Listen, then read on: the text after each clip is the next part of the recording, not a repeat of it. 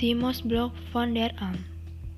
Am 12. September geschrieben von Timo Williams.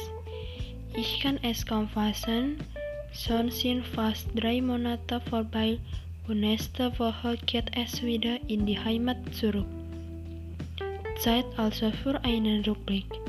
Wie ihr wisst, habe ich mich für diesen Aufenthalt entschieden weil Freunde den ganzen Winter begeistert von ihrem Almsommer erzählt haben.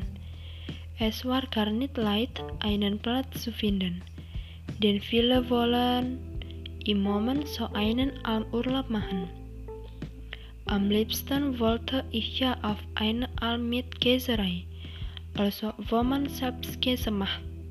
Da habe ich aber keinen Platz mehr bekommen, und so bin ich auf der Bergner Alm auf 1600 Meter Höhe gelandet. Es ist toll, hier oben zu sein. Ich habe meinen stressigen Alltag komplett vergessen. Natürlich mache ich hier nicht richtig Urlaub. Trotzdem fühle ich mich jetzt besser erholt als nach einem normalen Urlaub. Auf der Alm lebt das Ehepaar Bergner, Peter und Theresia mit zwei Kindern. Und im Sommer gibt es noch Marlene.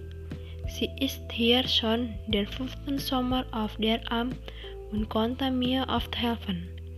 Ansonsten ist es eher einsam hier, Wanderer kommen nur selten vorbei. Mein Handy hat meistens keinen Empfang und das Internet funktioniert nur selten. Aber hier war ja alles für mich neu und so hat mich die Einsamkeit gar nicht gestört. Morgens um vier mussten wir schon aufstehen, um die Kühe zu melken und danach sind wir eigentlich die ganze Zeit draußen. Im Gegensatz zu meinem normalen Leben stehe ich hier total gern früh auf. Die Sonnenaufgänge hier sind einfach großartig. Und außerdem gehe ich ja auch früh ins Bett und schlafe super. Es gibt immer viel zu tun. Kühe auf den Weiden zählen, etwas reparieren.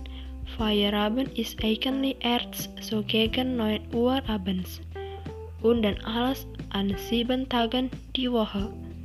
Letzte Woche hat es dann sogar geschneit Anfang September und ich habe mich gleich erkältet. Eigentlich wollte ich nur im Bett bleiben und schlafen, aber hier braucht man jede Hand. Also bin ich aufgestanden und habe mitgeholfen. Theresia hat mir dann noch ihren Wunder Kräutertee gebracht.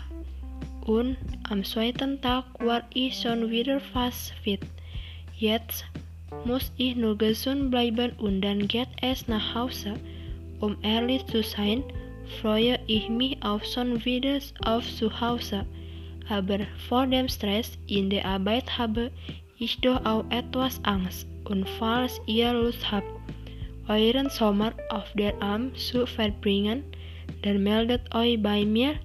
Ich gebe euch gern Tipps.